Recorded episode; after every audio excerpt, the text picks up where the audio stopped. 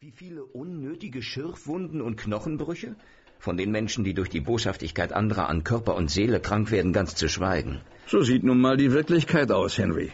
Aber muss sie so aussehen, Arthur? Was bringt es denn, dass wir immer nur die Folgen menschlicher Bösartigkeiten kurieren? Wäre es nicht viel besser, wenn man all das von Anfang an verhindern würde? Wenn man irgendwie an den Keim allen Übels herankäme und ihn ausschalten könnte. Unser Schöpfer hat mit Sicherheit einen Grund gehabt, warum er uns und diese Welt so geschaffen hat, wie wir sind, Henry. Es ist doch ein aberwitziges Unterfangen zu glauben, man könnte eine Medizin entwickeln, mit deren Hilfe man die Menschheit zum Guten bekehrt. Wie stellst du dir das vor? Ein Schlückchen von deinem Wundertrank und schon sind alle gut zueinander? Oder was? Hm? Nein, nein, nein, nein, Henry. Gegen das Böse hilft allein die Gottesfurcht. Und unsere Aufgabe als Mediziner ist es allein, das Leid, das entsteht, zu mildern. Aber nie und nimmer wird es unsere Aufgabe sein, uns anzumaßen, die göttliche Schöpfung zu verbessern. Verzeih mir, Arthur, aber du hättest Priester werden sollen und nicht Arzt. All unser Handwerkszeug als Mediziner basiert doch allein auf den Forschungen, die andere vor uns durchgeführt haben. Forschungen, die noch vor wenigen Jahrhunderten, ja sogar Jahrzehnten für aberwitzig gehalten wurden. Lässt du einen Menschen sterben, weil Gott ihm ein Geschwür wachsen lässt? Nein, du operierst ihn. Und du tust es, weil andere vor dir herausgefunden haben, wie es funktioniert. Auch du machst nichts anderes, als ständig in die Schöpfung einzugreifen. Das ist doch ganz etwas anderes. Meine Herren. Ich hoffe, du führst wenigstens keine Experimente mit deinen Patienten durch. Sei unbesorgt. Ich praktiziere kaum noch. Die Arbeit im Laboratorium nimmt mich viel zu sehr in Anspruch. Du praktizierst kaum noch? Aber Henry, du hast einen Eid geschworen, den Menschen zu helfen. Und in London gibt es, weiß Gott, genug Menschen, die einen Arzt brauchen. Du verstehst mich noch immer nicht, Arthur. Wenn ich mit meinen Forschungen Erfolg habe, wird die Menschheit kaum noch Ärzte brauchen.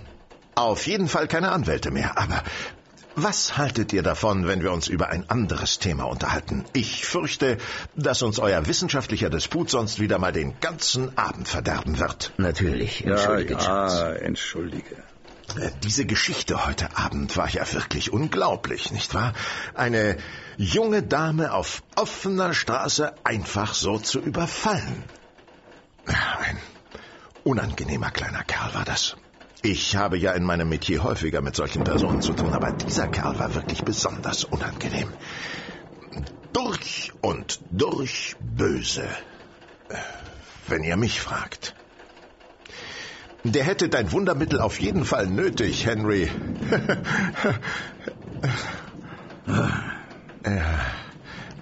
Wir haben ihn ja nur aus einiger Entfernung gesehen, aber in der Haut dieser jungen Dame möchte ich wirklich nicht gesteckt haben.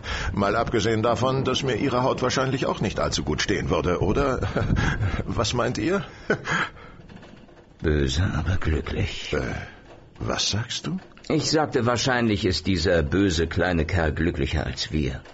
Wie kommst du darauf? Habt ihr euch nie gefragt, warum es für so viele Menschen so attraktiv ist, böse zu sein? Attraktiv? Naja, irgendwas Positives muss ja dran sein, sonst gäbe es doch nicht so viele üble Gesellen auf dieser Welt, oder? Was soll denn am Bösen positiv sein? Es ist angenehm, sehr angenehm, Arthur. Habt ihr schon einmal versucht, euch in so einen Schurken hineinzudenken? Gott bewahre. Wenn jemand durch und durch böse ist, wie ihr es von dem kleinen Kerl heute Abend sagt, wird er wahrscheinlich keine Reue für sein Verbrechen empfinden. Überlegt euch mal, wir hätten diese Fähigkeit, für keinen Fehler, den wir je gemacht haben, Reue empfinden zu müssen. Für kein böses Wort, das wir gesagt haben, für keine unterlassene Hilfe, die wir einem Freund schuldig blieben, weil wir anderes zu tun hatten. Stellt euch vor, all das würde unser Gewissen nicht belasten. Wäre das nicht höchst angenehm? Aber welchen Grund hätten wir dann überhaupt noch, jemandem zu helfen? Oder die Dinge beim nächsten Mal besser zu machen? Keinen. Also, ich für meinen Teil bin lieber unglücklich und gut als glücklich und ein hinterhältiger Verbrecher.